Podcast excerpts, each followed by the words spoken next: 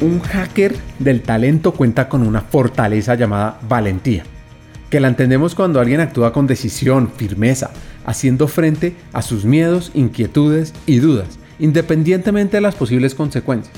Habitualmente la asociamos con grandes actos, pero en muchísimas ocasiones la valentía aparece y se deja ver en pequeños actos del día a día y en los comportamientos cotidianos. Me cuesta mucho ese tema como hablar de mí como en términos de, o pues de nosotros, como el vea esto que hicimos, pero sí, pero entendiendo el ejercicio, le diría el desarrollo de las personas, el ser capaces de habilitar desarrollo de otros y el ser capaces de ser valientes, de tomar decisiones difíciles, de ser conscientes de, de que nosotros hacemos país y que hay que tomar decisiones valientes para, para hacer que este país y que todos seamos cada vez mejores. Yo creo que la valentía es, es, es como decisiones valientes me parece muy importante y el desarrollo de la gente, o sea, el apostar por la gente genuinamente y, y promover conversaciones, vivencias incómodas en términos del reto, pero que cuando se pasa al otro lado, la satisfacción es gigantesca, gigantesca.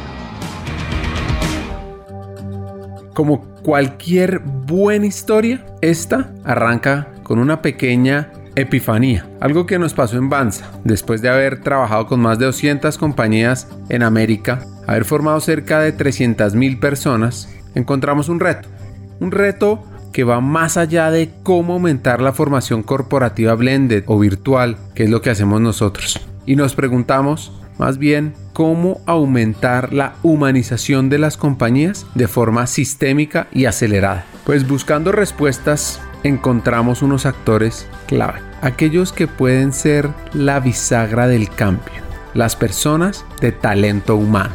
Sin embargo, para lograr resolver esa pregunta, necesitamos que estos actores tengan, si no más, al menos el mismo impacto, influencia y acción que los líderes de mercadeo, operaciones o finanzas.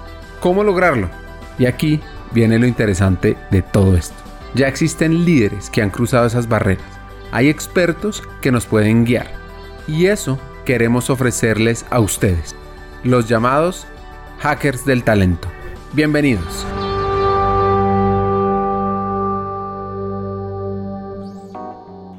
Durante el episodio, Arturo Mejía nos dará varios consejos para ser valientes y generar cambios, así que presten mucha atención. Antes de oírlos, es clave entender de dónde viene el vicepresidente de Recursos Humanos de Alpina, una empresa de lácteos que trabaja en Colombia y en algunos países de América Latina.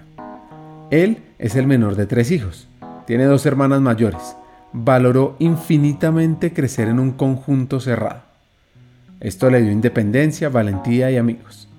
Cuenta que en el colegio vendo MTV, eso era un canal de música como el YouTube de la época, le dio por aprender a tocar batería, tanto que hasta creó una banda de punk.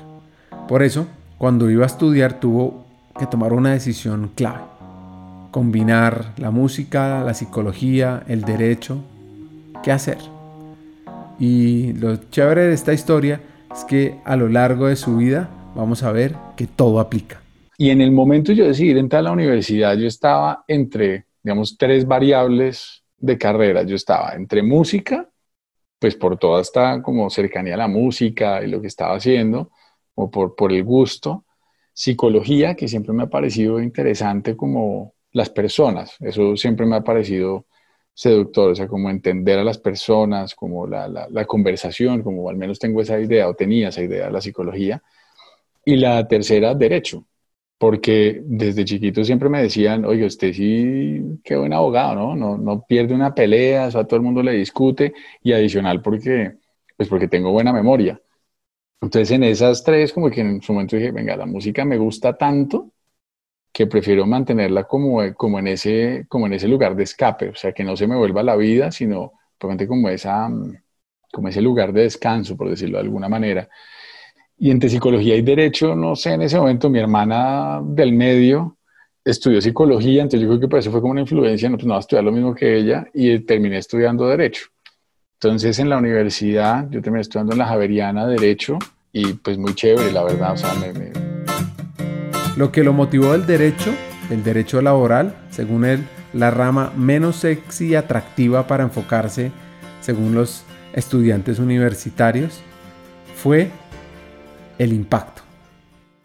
Y me salió la oportunidad de trabajar en derecho laboral. Y dije, venga, pues sí, me parece interesante.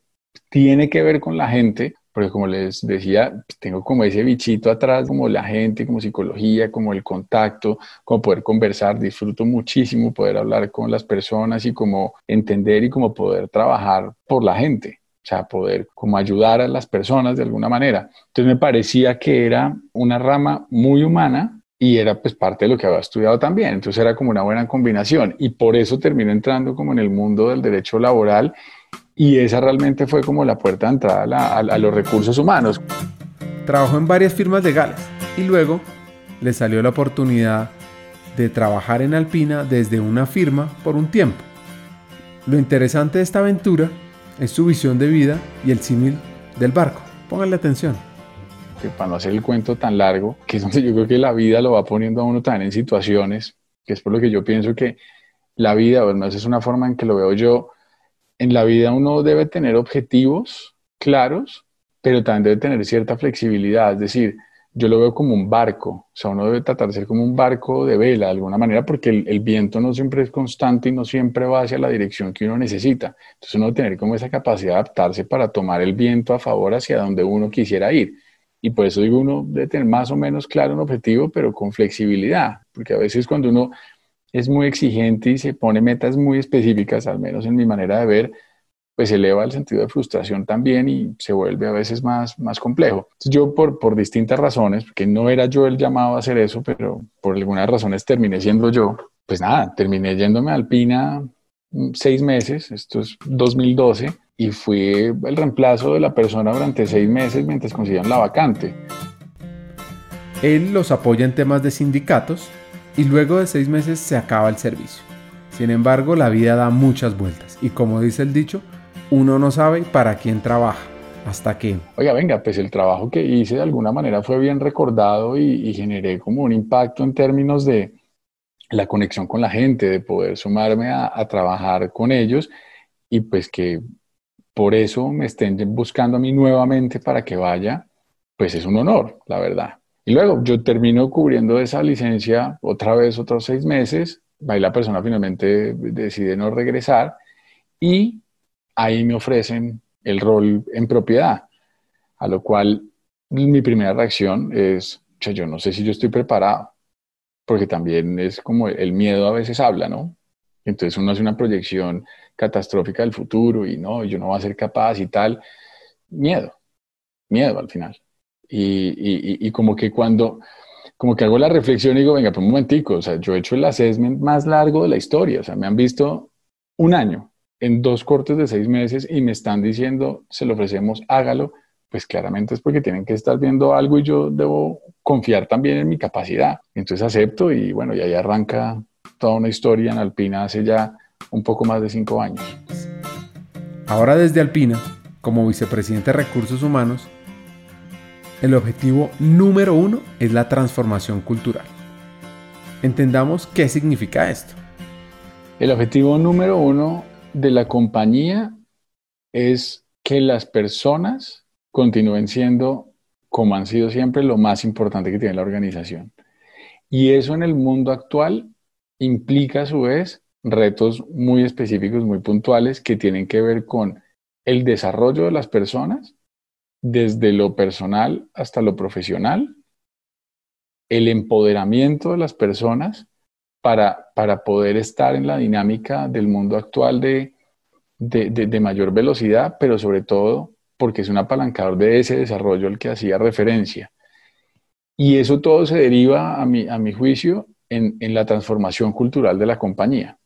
Entonces, pues el objetivo número uno, si usted me pide un, digamos, como un titular, yo le diría, es la transformación cultural a través del desarrollo personal y profesional de la gente, que es lo más importante que tenemos en la compañía. Cada historia en este podcast tiene dos componentes. La primera es entender el proceso de crecimiento y evolución del hacker. Y la segunda, cómo impactar el talento, el área, la estrategia de la compañía y cómo aumentar la humanización. Esta fue su historia de crecimiento. En el siguiente episodio aprende cómo hackear el talento.